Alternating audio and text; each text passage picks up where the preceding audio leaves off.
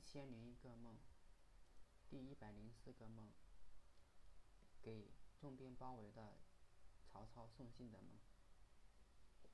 听说曹操被敌方重兵包围，而我在后方也发现了敌方的探子，所以连忙抄小路去送信。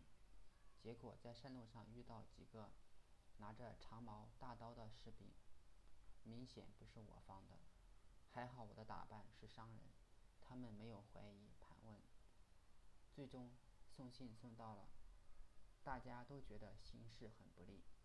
曹操考虑很久，决定主动出击。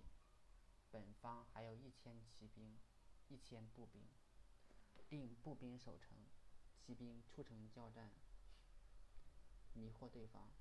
其实我知道这些兵都被牺牲了，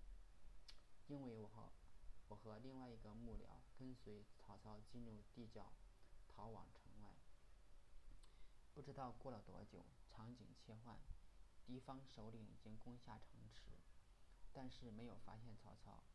他从城墙的阶梯下来，在一个隐蔽的角落里发现地上的木板很不合情理。我想他不久以后就会弄明白。这时场景再切换，我们来到一个分岔路口。我对曹操说：“不能走小路了，因为已经发现了敌方探子，他一意孤行。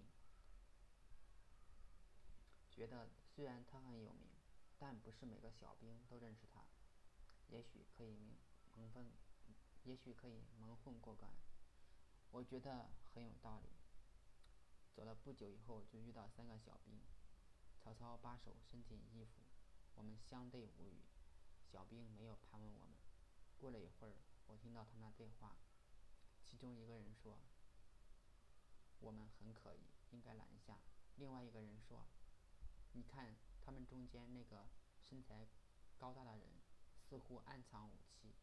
我们三个对阵他一个，估计只有四五成的胜算。如果强攻，似乎很不划算。”听了他们的话，我大松一口气。我想，我们脱险了。也许我内心渴望一个强有力的领导，勇敢、果断，现实却是一个活稀泥的，他的种种承诺只有很小一部分兑现。